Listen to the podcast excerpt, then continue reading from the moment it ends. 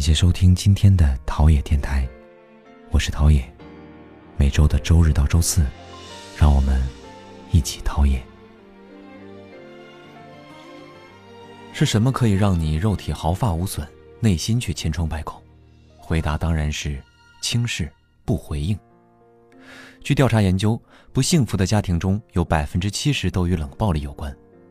爱情一旦出现冷暴力，就是分手的前兆。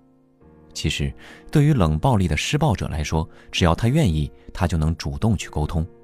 如果他没有这么做，可能是因为他不够爱自己，或者说他不够在乎这段感情。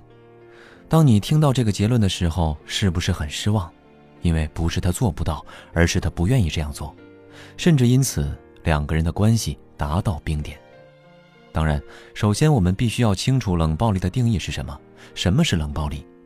冷暴力是暴力的一种。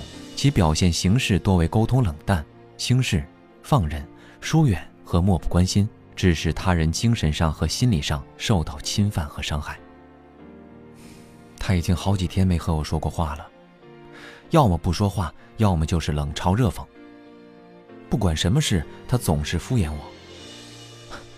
十一黄金周出去七天，他居然可以做到不闻不问，看来我死了他都不会管。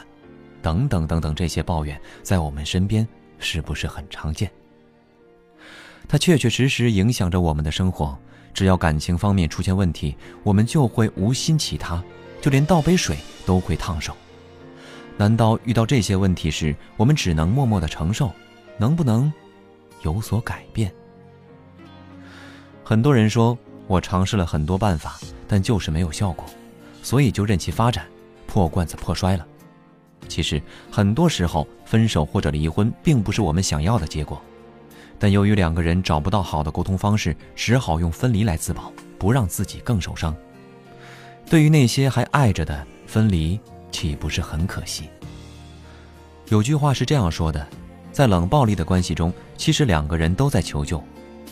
沉默是冷暴力的施暴者无声的求救，拼命向外抓是冷暴力的受害者有声的求救。我们需要从双方的角度去看待问题。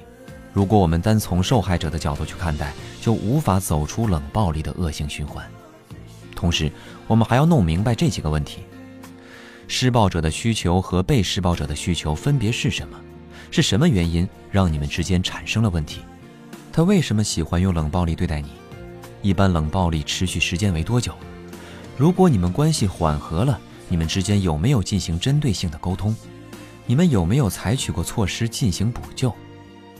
那针对上面的问题，咱们可以在双方不愿意说话的时候，采用其他方式进行交流，比如发短信、写邮件，也可以写小纸条，或者从孩子的学习、生活等方面逐步进行交流。另外，作为受到压迫的一方，要学会让自己快乐，不断的充实自己，提高自我价值，生活细节上要关心对方。并且在结婚前一定要充分了解对方的家庭背景，看看对方家庭里有没有家暴史，因为家暴是会遗传的。很多时候，冷暴力并不是不爱了，而是不会爱了，不知道如何沟通和解决问题。当你陷入冷暴力的循环时，只要有一个人跳出来，再通过沟通缓解双方的关系，就能慢慢的带动对方，让你们从冷暴力中走出来。不过，要从本质上化解你们之间的冷暴力，不是三言两语就能解决的哦。最重要的是要实际去做，并且能够有耐心的消除冷暴力。